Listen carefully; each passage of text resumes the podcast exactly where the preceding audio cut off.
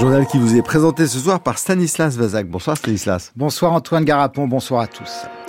Le meurtrier de l'infirmière de Reims mis en examen pour assassinat. Cet homme de 59 ans voulait planter des blouses blanches, a expliqué le procureur de la ville. Le drame pose la question de la sécurité des hôpitaux que le gouvernement veut renforcer.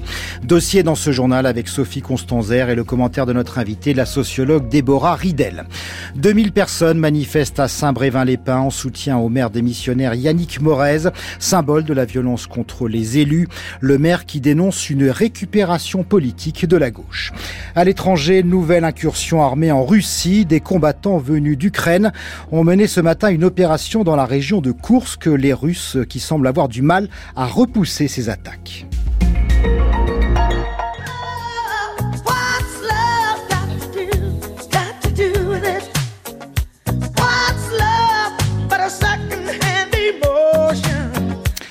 Voilà la voix unique d'une légende du rock et de la soul. Tina Turner est morte ce soir à l'âge de 83 ans. Tina Turner qu'on entend là dans l'un des plus grands succès de sa carrière solo, What's Love Got to Do With It? Elle avait commencé sa carrière avec son mari pour former le célèbre duo Ike and Tina Turner dans les années 60 et 70 avant leur séparation en 1976. Boris Lumagne, c'est en début de soirée qu'on a appris sa mort. Oui, c'est l'un de, ces représentants qui euh, écrit ce communiqué qui nous indique donc que euh, Tina Turner est morte paisiblement chez elle en Suisse à l'âge de 83 ans des suites euh, d'une longue maladie. Tina Turner avait commencé sa carrière dans les années 50. C'était alors les premières années du, du rock and roll. on se souvient tous, dans la mémoire populaire en tout cas, certains de, de ces titres qui ont, marqué tout le monde, comme la chanson de, de James Bond, de Golden euh, notamment. C'était une des chanteuses les plus euh, les plus populaires au monde, 180 millions de disques vendus, euh, des titres un, peu plus soul également comme Proud Mary au début de sa carrière. Tina Turner qui faisait donc partie des, des chanteuses afro-américaines les plus influentes au même titre qu'Aretha Franklin ou Diana Ross. Boris Loumagne, merci. Tina Turner disparue aujourd'hui à l'âge de 83 ans. Nous y reviendrons bien sûr dans nos journaux demain matin. L'homme qui a tué une infirmière lundi à Reims a été mis en examen et incarcéré ce soir pour assassinat et tentative d'assassinat, car il avait aussi gravement blessé une secrétaire médicale. Ce Rémois de 59 ans a de lourds antécédents psychiatriques. Lundi soir, il a poignardé à mort Karen Mézino, une mère de famille de 37 ans. Il en voulait aux blouses blanches, a-t-il expliqué lors de sa garde à vue. Le procureur de Reims a fait le point sur l'enquête, Sophie Constanzer.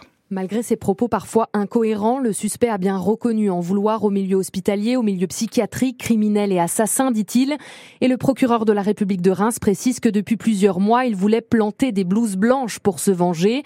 Des propos également entendus par des témoins lors de l'agression lundi au sein de l'hôpital.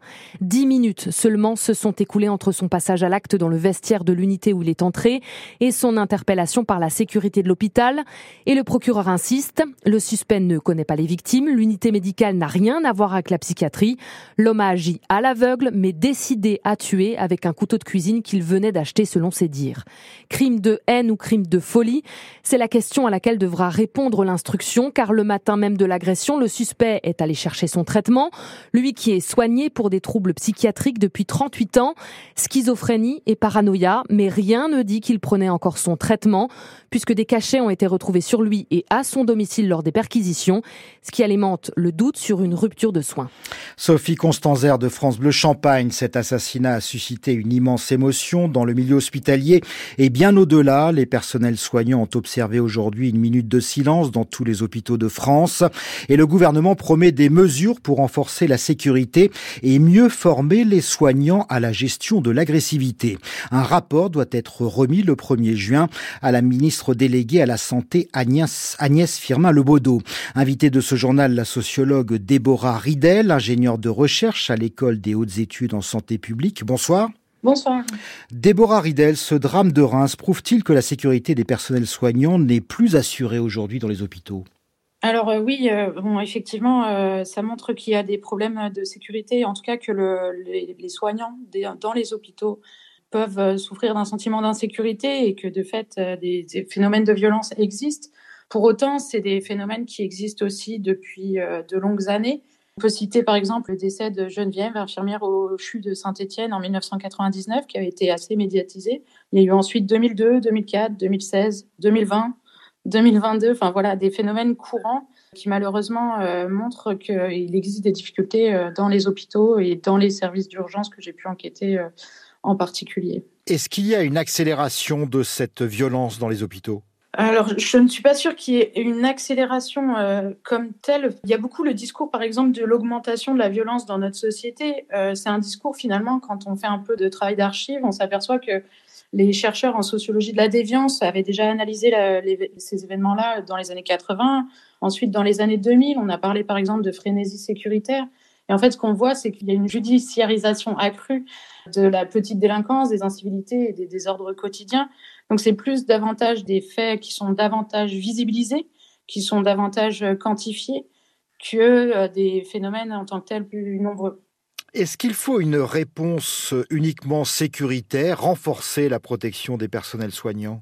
Alors, je pense qu'effectivement, il faut agir pour que les soignants se sentent en sécurité sur leur lieu de travail. C'est le BABA, c'est la base. Mais pour autant, ce que j'ai pu analyser dans mes travaux de recherche, c'est que la sécurisation n'était pas la réponse. En tout cas, pas toute seule à ces problèmes de violence. Parce que finalement, quand euh, un patient passe à l'acte et euh, agresse un soignant, c'est souvent euh, la partie euh, visible de l'iceberg, mais il se passe beaucoup de choses en amont qui pourraient éviter ces passages euh, violents.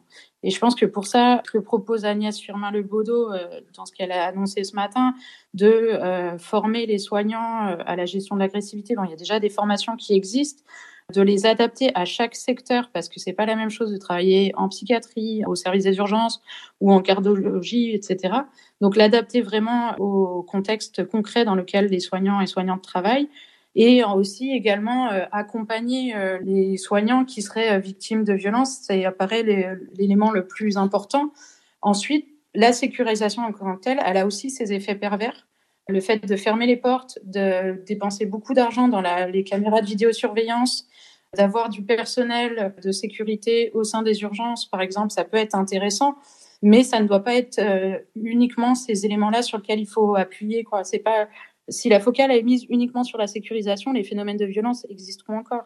En fait, vous nous dites que bunkeriser l'hôpital pourrait même euh, renforcer l'agressivité de certains patients?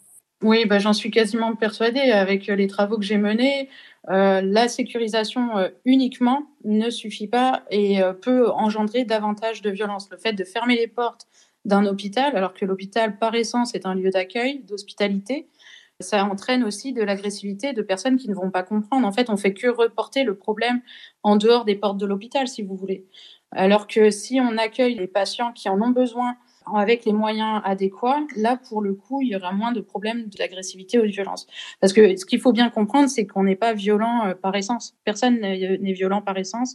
Il n'y a pas de violence gratuite. Elle est toujours euh, causée euh, par différents événements qu'il faut réussir à élucider pour comprendre d'où vient le problème. Déborah Ridel, le meurtrier de Reims a de lourds antécédents psychiatriques. Il avait déjà commis une agression au couteau. Alors faut-il aussi améliorer la prise en charge de ces profils?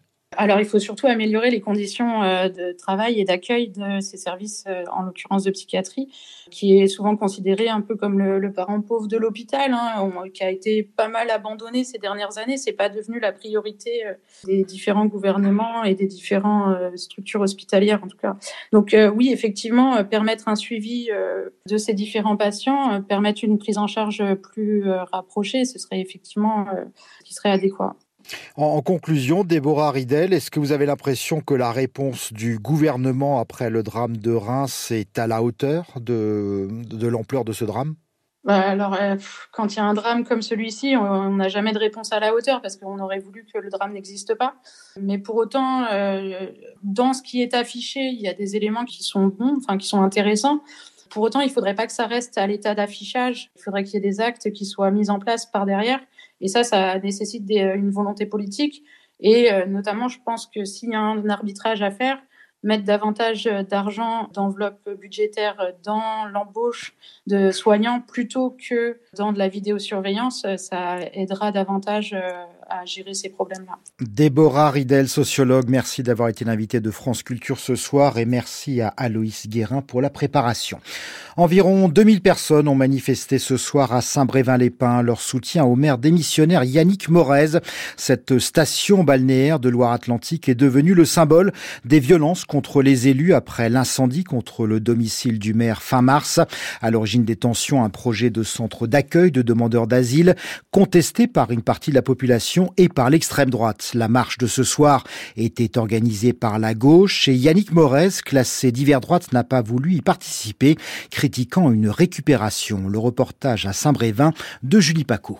La gauche unie aux côtés des maires locaux, de toutes étiquettes, aux côtés des syndicats et des citoyens à Saint-Brévin pour envoyer un message fort. Nous ne sommes pas d'accord, quelle que soit notre étiquette politique, pour qu'on agresse, on violente, on fout le feu, on terrorise euh, des élus, même des élus qui ne sont pas de notre bord. Le leader de la France insoumise, Jean-Luc Mélenchon, rejoint, une fois n'est pas coutume, par le secrétaire national du Parti communiste, Fabien Roussel. Nous devons être unis, mais je pense qu'on aurait dû être plus unis. Et, il manque aujourd'hui peut-être les élus euh, de la majorité, de Renaissance, et les élus nationaux de la droite républicaine, qui avaient toute leur place ici. Ce qui se passe à Saint-Brévin réclame un sursaut républicain face à des violences qu'il faut avoir le courage de nommer, souligne l'écologiste Cyrielle Châtelain. Ce qui se passe ici, c'est un soutien à tous les élus, mais c'est aussi remettre un cordon sanitaire contre l'extrême droite qu'on banalise énormément et beaucoup trop. Laisser ces comportements sans réaction, laisser se propager ce type de discours de haine, en fait, c'est donner un permis de haïr et un permis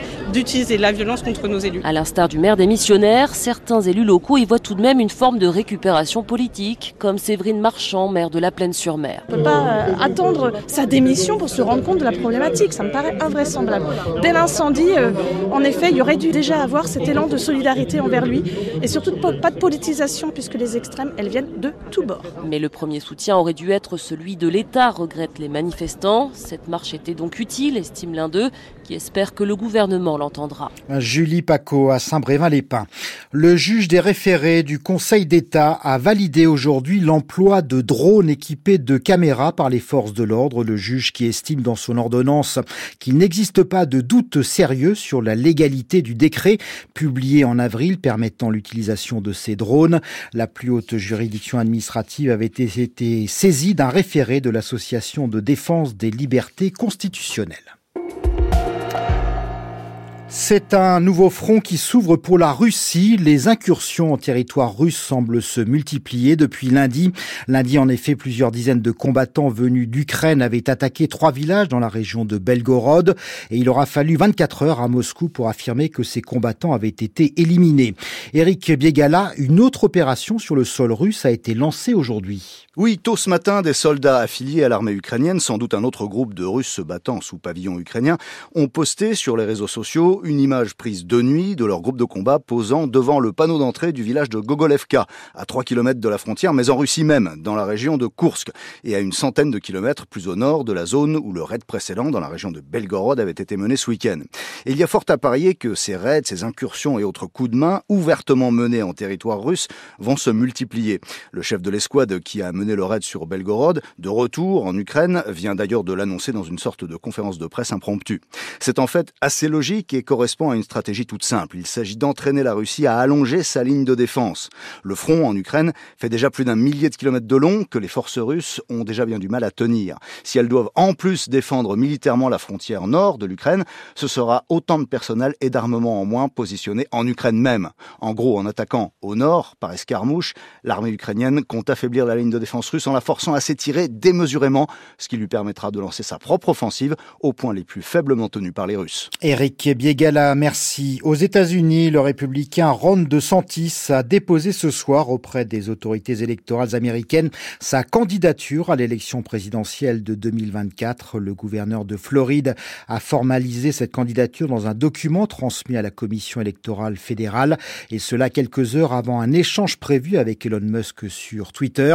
Ron DeSantis est le principal rival de Donald Trump pour l'investiture républicaine en vue de ces élections présidentielle américaine.